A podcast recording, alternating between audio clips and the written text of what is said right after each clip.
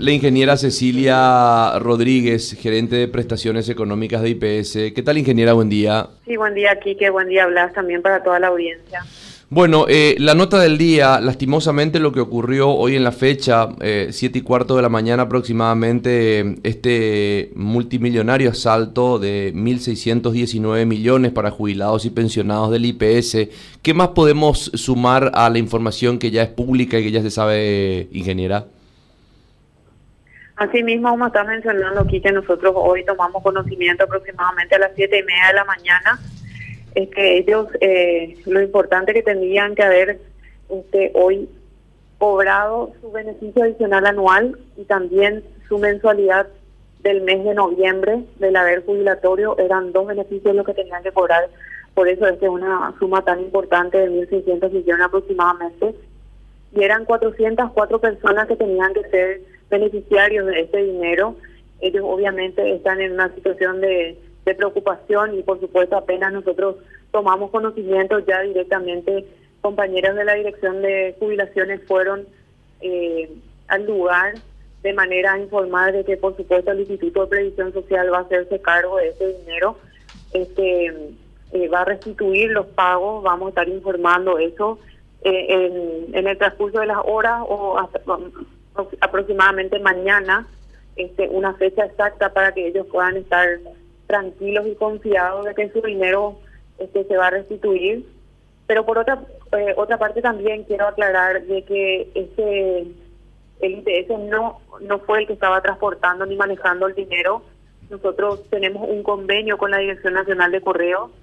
Este, dentro de ese convenio ellos se encargaban de hacer ese tipo de pagos a esta localidad de, eh, digamos, de San Antonio. Y este también es importante aclarar de que nosotros contamos actualmente con 66 mil jubilados y pensionados en donde más del 99% ya está totalmente bancarizado. Ellos eh, tienen, digamos, una seguridad, una trazabilidad en sus dineros que van siendo este, acreditados mes a mes. Este, bueno, y, y solamente esta esta localidad recibe el monto de manera efectiva y también eh, otro de los lugares que recibe este eh, los montos en, en efectivo es el Puerto Casado, ¿verdad? Porque allá no existen, eh, no, está, digamos, un, banco cerca de, de, de Puerto Casado. Entonces, bueno, se dificulta bastante la logística del tema del dinero que tenemos que dar en, en base a sus derechos, ¿verdad? Por otro lado, también te comento que apenas tomamos conocimiento, este, los compañeros de la dirección jurídica, los abogados ya se, se constataron en el lugar y fueron a hacer la denuncia correspondiente. Y por otro lado también ya estamos este, hablando con la Dirección Nacional de Correos en donde ellos nos manifiestan de que sí tenían una póliza seguro de ese dinero. Pero este, hay muchas cuestiones acá que eh, Blas eh, este, tiene que haber una investigación importante de cómo sucedieron todos los hechos, buscar a los responsables, este, ver ciertas cuestiones que estaban un poco llamando la atención en ese momento, donde se estaba manejando muchísimo dinero del IPS, porque ese dinero no es de Dinacopa, es de IPS y es para sus jubilados. ¿Qué llamaba la atención, ingeniera? Este, eran solamente dos eh, personas que estaban resguardando ese dinero, dos, dos eh, personal policiales, y según nos estaban contando también de que hubo un cambio de guardia en ese momento. Entonces eso es lo que llama la atención.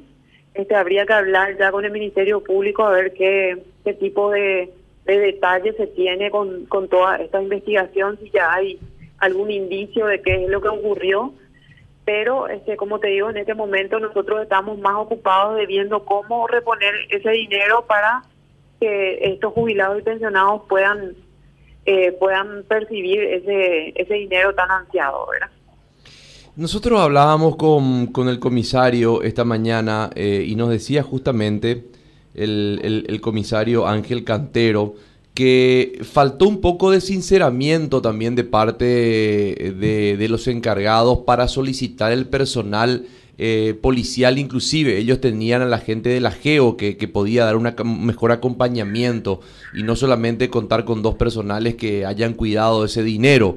Eh, por una parte, también usted nos dice que llama la atención la poca custodia policial. Eh, ¿Faltó comunicación, ingeniera? Bueno, y eso tendríamos que trasladarle justamente a nuestro servicio tercerizado, en este caso es la Dirección Nacional del Correo, Copa. Este, nosotros estuvimos pidiendo explicaciones de, de cómo sucedieron las cosas y estamos ahora justamente en espera de que, en este caso el presidente, el, señor Servín, pueda constituirse al IPS, ¿verdad?, para ver cómo vamos a hacer los procedimientos administrativos para cumplir con la persona y, por supuesto, también ver este, cuál era la manera de que ellos estaban estaban transportando el dinero y, por qué este faltó este personal de seguridad. Nosotros, como te digo, este robo no lo hicieron a IPS, IPS no estaba transportando el dinero, eh, el dinero estaba siendo transportado por este un servicio tercerizado que es la Dirección Nacional de Correo.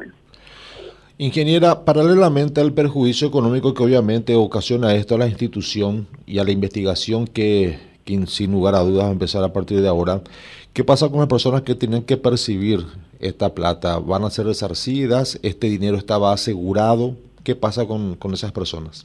¿O qué va a pasar? Sí, eso, eso mismo, ¿verdad? Como, como ya estaba, estábamos explicando, nosotros no vamos a hacer cargo de ese dinero estamos viendo las garantías necesarias de que nos pueda restituir eh, de aquí a un tiempo Dinacopa eso y este nosotros vamos a cumplir lo antes posible una vez que tengamos garantizado de que esa plata nos van a devolver. Y, y, ingeniera, ¿cómo estás? ¿Y eso le van a avisar de vuelta a las personas que tienen que, retirar ese dinero a, a, los pensionados y jubilados en este caso? ¿Cómo va a ser el sistema? Así mismo. Así mismo es. Nosotros vamos a estar informando eso eh, a más tardar el día de mañana este, para que ellos puedan tener conocimiento de, de cómo cómo separarla, porque acá también nosotros tenemos que ver cómo vamos a realizar el pago, ¿verdad? Este, porque obviamente que en las condiciones como hoy se pensaba pagar, no lo vamos a volver a repetir, ¿verdad? Este, vamos a ver una manera segura de realizar los pagos correspondientes y vamos a estar avisando qué fecha sería eso. ¿Quién define el lugar donde se va a pagar, ingeniera? Porque tengo entendido que el primer día nada más se paga, al menos ahí en la parroquia, ¿verdad? Sí, eso define Dinacopa eh, directamente. Nosotros le pasamos directamente ese ese servicio a ellos. Es un servicio, como te digo, tercerizado y está pactado dentro de un convenio. Este, lo que estamos viendo también aquí ¿verdad? De hecho que como ustedes saben, nosotros el año pasado teníamos 10.000 personas que estaban cobrando acá de manera presencial en la caja central.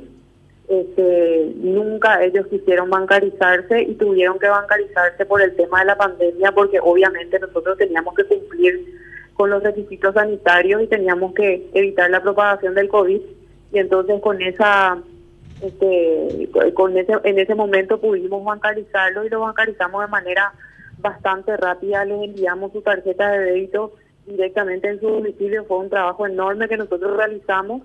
Y bueno, eh, nosotros también estábamos esperando bancarizar a estas 404 personas, pero eh, si bien se estaba realizando el pago de manera ordenada, sin aglomerar personas, entonces ellos se sentían un poco renuentes a que se les pase a tarjeta de débito por una cuestión de que muchos de ellos eh, tienen el tabú de repente de que el banco les va a descontar algo, algunos luego tienen créditos pendientes con esos bancos y, tenían un poco de temor de que se hagan descuentos compulsivos y ese tipo de cosas. Pero yo creo que ahora este, este hecho que ocurrió eh, nos obliga a que le bancaricemos.